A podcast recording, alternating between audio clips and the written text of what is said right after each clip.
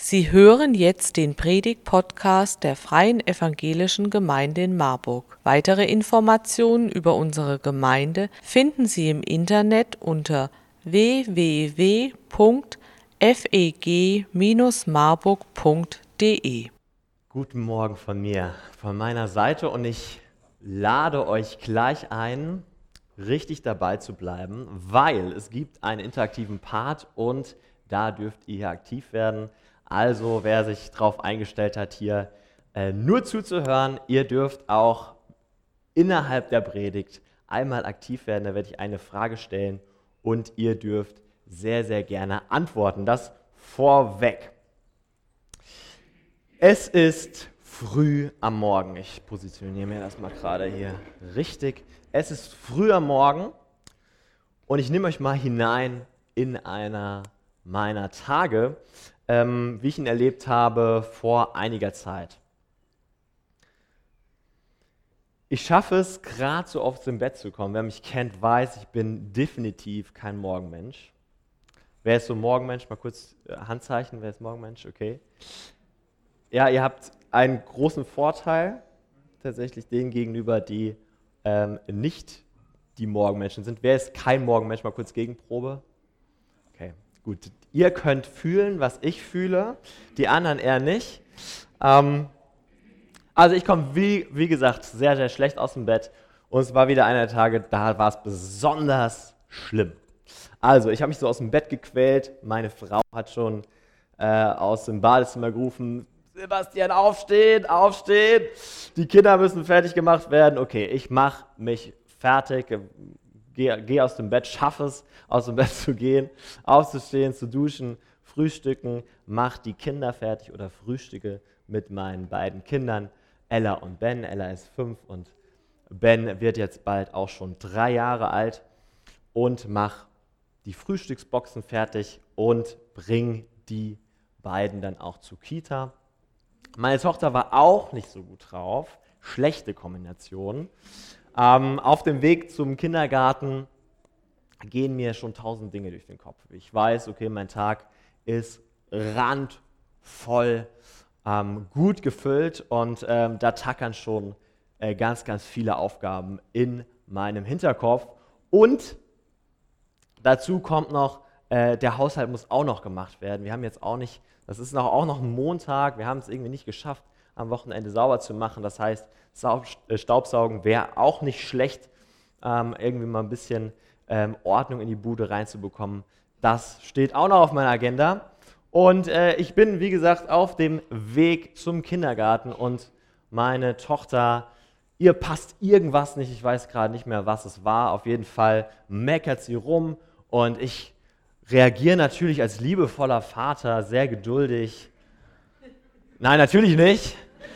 Äh, ich bin ein liebevoller Vater, würde ich sagen, aber in dem Moment oh, wurde ich laut, ich war genervt, ich habe sie zurück angemeckert und es war irgendwie kein guter Morgen für uns, kein guter Start, ähm, auch auf dem Weg zum Kindergarten und am Ende des Tages, ich habe zwar einiges geschafft, aber nicht das, was ich mir vorgenommen habe. Meine To-Do-Liste war wieder viel zu lang für den Tag. Und ähm, ich habe mich ins Bett gelegt und war enttäuscht von mir selbst. Warum muss ich so genervt reagieren? Ähm, ich war dann auch äh, nicht unbedingt liebevoll zu meiner Frau und ähm, das hatte Auswirkungen. Dieser innere Unfriede, diese inneren Kriege in mir, ähm, das hatte Auswirkungen, weil ich gestresst war. Und ich weiß nicht, ob du das kennst. Ich denke aber, dass du das so oder so ähnlich kennst, ähm, ich glaube, wir kennen alle so Situationen, in denen wir stecken, wo uns Dinge über den Kopf wachsen. Das können Arbeitsaufgaben sein, das können aber auch Schicksalsschläge sein, das kann eine Diagnose sein, das kann sein, dass du im Alter merkst, es geht nicht mehr so, wie ich das all die Jahre vorher gemacht habe. Selbst die kleinsten Aufgaben, die früher so ein Klacks waren, wie Kochen zum Beispiel, funktionieren nicht mehr so, weil ich gar nicht mehr so lange stehen kann. Ich habe letztens noch eine ältere Dame aus der Gemeinde besucht, wo das einfach alles nicht mehr klappt, wo kleinere Aufgaben schon zu größeren Problemen, zu größeren Herausforderungen werden. Und dann geht das alles nicht mehr so, ähm, wie das all die Jahre davor ging. Und ich habe in unserer Gesellschaft manchmal das Gefühl, wir leben tatsächlich wie so in einem Hamsterrad ähm, und werden mehr gelebt, als dass wir leben, als dass wir leben, Momente auskosten. Ich merke das selber, dass ich oder dass es mir manchmal sehr, sehr schwer fällt, wirklich im Hier und Jetzt zu sein. Wenn ich esse, wirklich zu essen und nicht an irgendwas anderes zu denken. Wenn ich mit meinen Kindern spiele, wirklich zu spielen. Wenn ich ähm, irgendwo sitze in einem Café, wirklich den Kaffee zu genießen und ganz da zu sein. Und ich glaube, da bin ich nicht alleine mit, sondern das ist ein Phänomen, das ist ein Problem, was viele haben und vielleicht findest du dich darin wieder. Ähm, vielleicht ist bei dir was ganz anderes, aber ich glaube, wir haben alle so Phasen, wo wir wie innere Kriege in uns haben und das Unfrieden schafft in uns. Bei manchen geht es sogar so weit, äh, dass die in diesem Hamsterrad, um in diesem Bild zu bleiben, ähm, ja, wie drin bleiben und ähm, es dann irgendwann gar nicht mehr geht und der Körper sagt, nee, ähm, und versagt und ähm, ja, man landet im Burnout oder in Depressionen oder wo auch immer ähm, das endet, weil einfach es viel zu viel ist, weil wir in so einer Leistungsgesellschaft leben. Ich habe oft diesen Wunsch nach diesem inneren Frieden, weil mir das oft so geht und ich habe gemerkt, das ist wieder auch eine Predigt, da predige ich sehr auch zu mir selbst, weil das ein großes Thema von mir ist. Wenn wir in die Bibel schauen, äh, dann finden wir Frieden schon sehr früh äh, in der Bibel. Ähm, an einer Stelle finden wir sogar den Satz, Gott ist Frieden. Und zwar ähm, nehme ich euch hier mal mit hinein in eine Situation, da baut Gideon, das war ein Richter, ein Diener und Kämpfer Gottes, und der hat eine ganz, ganz intensive Gottesbegegnung, wo er dem Engel des Herrn begegnet ist. Und ähm, das war sehr, ein sehr, sehr starkes Erlebnis. Und danach baut er einen Altar für Gott, also häuft Steine auf und ähm, sagt, okay, hier, hier soll was entstehen, was daran erinnert, dass mir Gott hier begegnet ist. Ähm, deswegen hat, haben Menschen im Alten Testament ganz, ganz oft Altäre gebaut, um sich daran zu erinnern, hier ist was Großartiges passiert und damit Gott zu loben. Und wir gehen mal rein in diesen, in diesen Text. Da heißt es, nun wusste Gideon, wer bei ihm gewesen war. Es war der Engel des Herrn. Da rief er aus, wehe mir, Herr mein Gott, denn ich habe den Engel des Herrn gesehen, von Angesicht zu Angesicht. Ganz, ganz starkes Erlebnis. Doch der Herr antwortete ihm, Friede sei mit dir, fürchte dich nicht, du musst nicht sterben. Da baute Gideon dort ein Altar für den Herrn und gab ihm den Namen, der Herr ist Friede. Frieden im hebräischen Shalom bedeutet sowas wie Vervollständigung oder Wiederherstellung. Zum Beispiel schauen wir uns mal an äh, bei Josua, bei Josua 8, Vers 31, da soll Josua auch einen Altar bauen und vollkommene Shalom-Steine nutzen, um diesen Altar zu bauen. Also reine Steine, vollkommene Steine, keine Steine mit Makel, ähm, Shalom-Steine. Oder bei Salomo, 1. Könige 9, Vers 25, da finden wir das Ähnliche, da geht es auch um einen Altar. Ähm, da soll Salomo äh, ja auch opfern oder baut einen Altar zur Fertigstellung des Tempels oder aufgrund der Fertigstellung des, des Tempels. Und da geht es auch, oder steht das Wort Shalom auch in diesem Zusammenhang mit Vervollständigung. Also ähm, Es geht immer um etwas oder auch um etwas, was vorher zerbrochen war und was dann wieder heil wurde oder heil gemacht wird. Wir finden auch eine Stelle, wo es darum geht, dass Frieden wiederhergestellt wird zwischen Gott und den Menschen. Und nicht nur zwischen Gott und seinem heiligen Volk Israel, das Volk, was sich Gott ausgesucht hat als sein Volk, wo er Geschichte mitgeschrieben hat. Im ersten Teil der Bibel finden wir ganz viele Geschichten ähm, davon, wo Gott Geschichte schreibt mit seinem Volk, aber es dann erweitert wird. Und das ist die große und gute Nachricht für uns.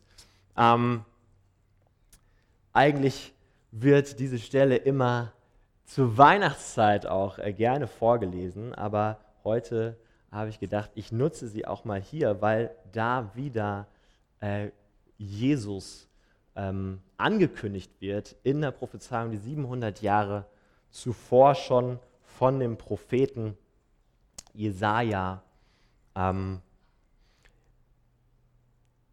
dargebracht wurde. Und da finden wir ähm, diese Stelle, denn uns wurde ein Kind geboren, ein Sohn ist uns geschenkt worden, ihm wurde die Herrschaft übertragen. Er trägt die Namen wunderbarer Ratgeber, starker Gott, ewig Vater, Friedefürst. Seine Herrschaft ist groß und bringt Frieden ohne Ende. Er regiert als König auf dem Thron Davids und schafft, schafft Recht und Gerechtigkeit. So festigt und stärkt er sein Königreich jetzt und für immer. Der Herr Zebaoth bewirkt das in seiner leidenschaftlichen Liebe. Was für eine gute Nachricht für uns.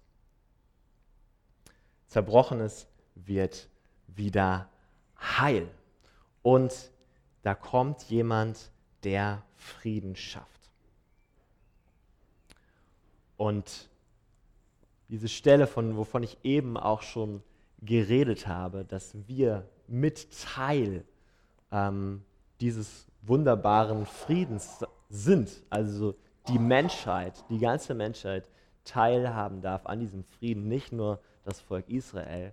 Ähm, das finden wir in Epheser 2, Vers 14. Da heißt es, ja, Christus selbst ist unser Frieden. Er hat aus beiden, aus den Juden und den Völkern ein Ganzes gemacht. Er hat die Mauer wie niedergerissen, die sie trennte. Er hat die Feindschaft zwischen ihnen beseitigt, indem er sein Leib hingab. Richtig, richtig gute Nachricht für die Menschheit, für uns heute Morgen. Ähm, sonst hätten wir keine Möglichkeit, ähm, überhaupt äh, mit Gott in Beziehung zu treten. Und das ist richtig wunderbar, ähm, dass Gott das hier gemacht hat. Äh, Ostern liegt noch gar nicht so lange her. Ähm, und da haben wir das gefeiert. Da haben wir gefeiert, ähm, dass das möglich geworden ist, äh, weil Gottes Liebe so groß zu uns ist, ähm, dass er seinen eingeborenen Sohn gab, auf das alle, alle gerettet werden. Also, Jesus hat das klar gemacht am Kreuz. Aber Friede, der Friede Gottes, geht viel weiter als, ähm, also das ist schon groß, als dass er die Menschheit, ähm, die ganze Menschheit verbindet. Ähm, er geht aber noch viel weiter, er wird auch persönlicher. Er wird persönlich. Er wird ganz persönlich und hat was mit unserem Inneren zu tun. Und ähm, dafür habe ich diese wunderbare Flipchart hier mitgebracht. Ähm, ich zeichne euch mal mein Innerstes aus oder unser Innerstes. Ähm, das ist unser Inneres, mein Herz, meine Seele, wie auch immer ihr es nennen wollt. Das, was in uns wirklich passiert.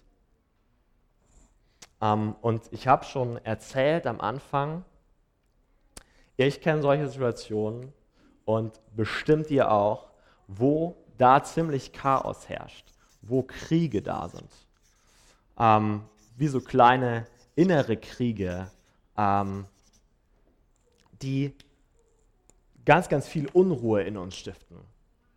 Wo es nicht irgendwie klar ist, wie komme ich da überhaupt raus. Das können ganz unterschiedliche Kriege sein. Und die wüten da. Und jetzt kommt dieser Part, wo ihr auch nochmal aktiv sein könnt. Ähm, was, was ist das bei euch? Was macht euch gerade unruhig?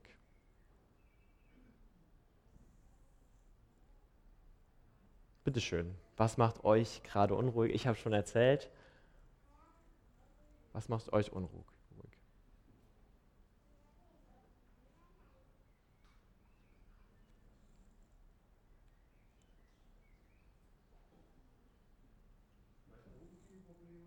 Berufliche Probleme. Schule. Krankheit. Kriegssituation in der Welt. Bitte? Unruhe?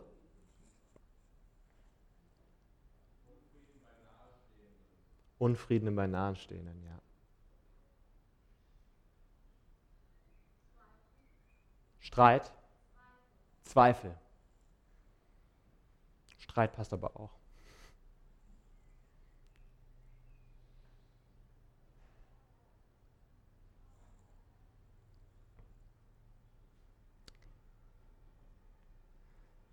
Es gibt ganz, ganz vieles, was das sein kann. Und es gibt verschiedene Wege, damit umzugehen.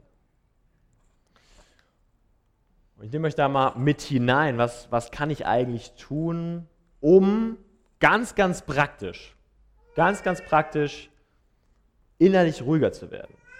Ich kann einmal meditieren. Meditation, denken viele, was ist das denn?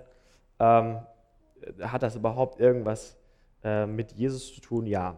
Äh, Meditation kommt ursprünglich tatsächlich aus dem Christentum. Und Meditation meint zum Beispiel, dass du dir Zeit nimmst, ähm, mal morgens in der Stille ein paar Verse aus zum Beispiel einem Psalm rauszunehmen und mal einen Vers zu lesen, länger drüber nachzudenken. Dich zu fragen, was hat denn dieser Vers eigentlich für mein Leben zu bedeuten? Was will mir denn Gott damit sagen? Ich glaube, wenige von uns machen das, nutzen wirklich die ja, auch, auch die, die, diese, diese Schönheit der Meditation, sich wirklich mal über einzelne Verse Gedanken zu machen, darüber zu meditieren. Oder das Jesusgebet. Äh, nutze ich auch sehr, sehr oft, wenn ich merke, oh, ähm, da werde ich innerlich unruhig. Innerlich zu sagen, beim Einatmen Jesus und beim Ausatmen Christus. Der Name Jesus Christus macht einen Unterschied. Der Name Jesus Christus hat Macht. Und wir dürfen auch das für uns in Anspruch nehmen. Wenn wir merken, wir, sind, wir, wir kommen gerade nicht weiter, dann nutzt diese Übung. Beim Einatmen Jesus, beim Ausatmen Christus. Und ihr werdet merken, das macht einen Unterschied. Was kann ich noch tun? Achtsamkeit war letztes Jahr auch ein, einer meiner großen Themen. Achtsamkeit besser zu schauen, ey, wie geht es mir eigentlich? Was fühle ich eigentlich? Was fühle ich eigentlich? Warum bin ich so, nochmal auf das Beispiel vom Anfang äh, zu kommen, äh, warum bin ich eigentlich gerade so genervt? Warum ist das gerade so? Oder, wenn ihr eher die sportlichen Typen seid, dann powert euch aus, lauft den Stress raus. Wenn ihr merkt, ihr habt richtig Stress, tausend Aufgaben sind da, das kann auch helfen. Einfach Dinge raus Laufen aktiv zu werden. Selbstreflexion ist vielleicht auch eng verknüpft mit Achtsamkeit. Sich wirklich zu fragen, warum, warum passiert das denn gerade? Warum bin, woher kommt denn diese innere Unruhe? Und was da auch helfen kann, sind einfach Menschen in eurem Umfeld. Wenn dir jemand spiegelt, boah, du bist aber ganz schön gestresst, du siehst aber fertig aus. Oh, ähm, was ist denn bei dir los? Dann würde ich mir Gedanken machen, weil meistens ist es dann so, dass das stimmt. Vielleicht hast du es noch nicht selber gemerkt, aber hör mal auf diese Stimmen. Bei mir ist es ganz oft meine Frau und meine Kinder, die mir das sehr, sehr schnell spiegeln und ich merke, hups, ähm, ja, da stimmt was nicht, da muss ich was ändern. Andere Sache, die helfen kann, ist, sind Entspannungstechniken. Dass du wirklich mal bewusst ein- und ausatmest, kann auch helfen. Ganz, ganz praktisch. Ähm, sich einfach mal hinzusetzen. Ich kenne einen äh, Dozenten ähm, an der Bibelschule, der es ganz bewusst macht, der sich morgens hinsetzt und einfach ist. Das Sein als Gotteskind zelebriert und einfach sich auf einen Stuhl setzt, den nennt er Liebhabsessel, wo er einfach sich liebhaben lässt von Gott. Wie gut ist das denn? Ganz, ganz einfache Sache. Ähm, und sich die Zeit nimmt, egal, muss nicht, nicht morgen sein, aber um zu sein, um ganz bewusst mal ein- und auszuatmen und sich bewusst zu werden, ähm, ich darf sein. Und ein letztes, natürlich die Natur. Ich bin auch jemand, der das liebt, ganz bewusst mal durch den Wald zu gehen, auf die Vögel zu hören, auf die Geräusche zu hören, zu riechen, wie riecht es eigentlich, gerade wenn es so frisch geregnet hat. Ich liebe es, durch den Wald zu gehen, weil das so schön frisch riecht und das holt mich runter. Das hilft mir dabei, inneren Frieden zu bekommen. Das sind ganz praktische Sachen, wie man, ähm, wie man das unterstützen kann, irgendwie innerlich zur Ruhe zu kommen. Wenn du merkst, du hast ein Problem mit innerem Frieden oder dir geht es ähnlich oder du bist in dieser Situation, dass du gerade sagst, boah, ich, ja, ich merke, wie ich ähm, wie ich diese Unruhe nicht loswerden kann. Werd aktiv. Nutz vielleicht einer dieser ähm, Methoden, aber werd aktiv, weil das Blöde ist, das bleibt, diese Kriege bleiben ja nicht da. Diese Kriege bleiben nicht da, sondern ähm, wenn ich hier mal schaue, zum Beispiel in meinem Beispiel, ja, dann habe ich Leute um mich herum,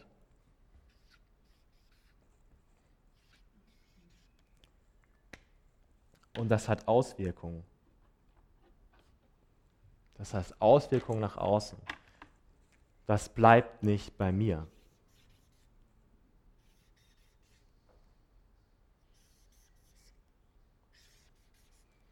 Habe eben von meiner Tochter erzählt, die das bei mir abbekommen hat. Es kann noch viel blöder enden, ähm, dass das, was in mir drin ist, ich nach außen trage. Also werde aktiv.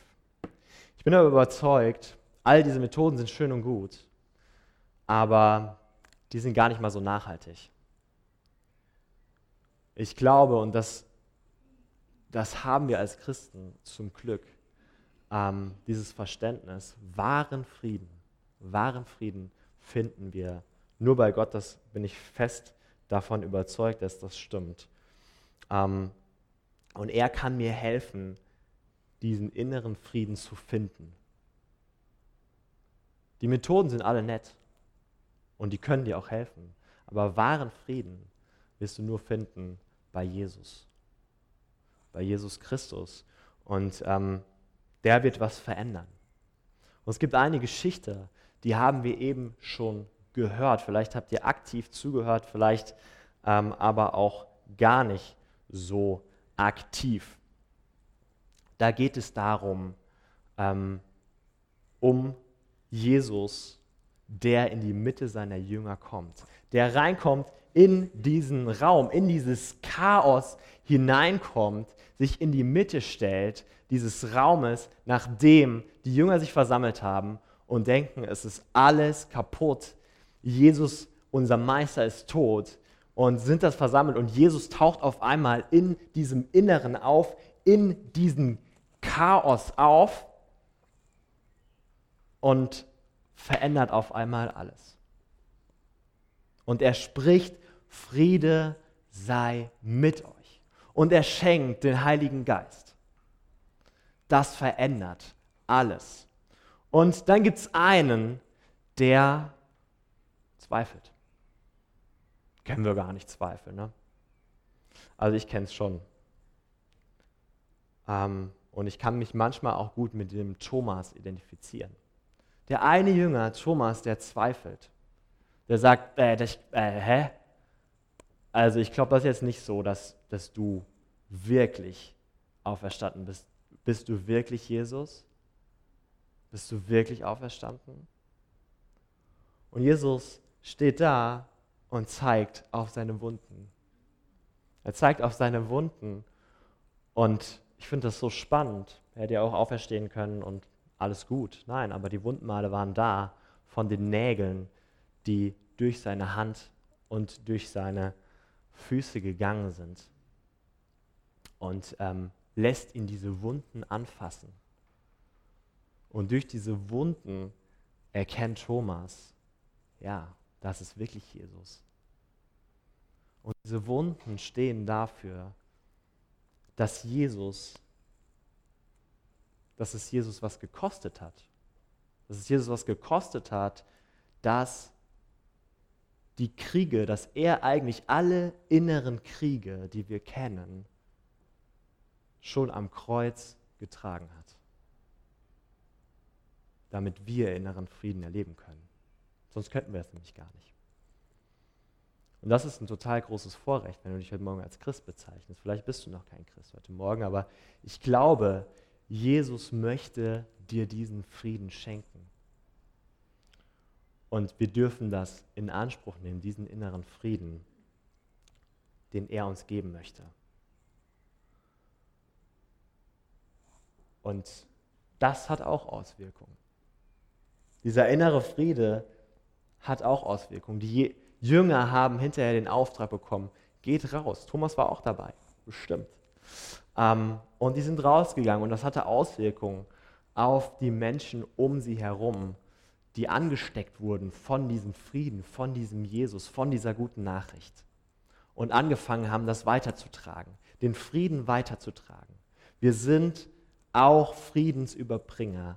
Ähm, wenn du dich heute Morgen als Christ bezeichnest, bist du auch Friedensüberbringer aber du darfst es auch immer wieder selber für dich in Anspruch nehmen, diesen Frieden, den Jesus dir schenken möchte. In Kolosser 1, Vers 20 lesen wir, und er wollte, dass alle durch ihn Versöhnung erfahren. In ihm sollte alles zum Ziel kommen, denn er hat Frieden gestiftet durch das Blut, das er am Kreuz vergossen hat. Ja, durch ihn wurde alles versöhnt, auf der Erde wie im Himmel.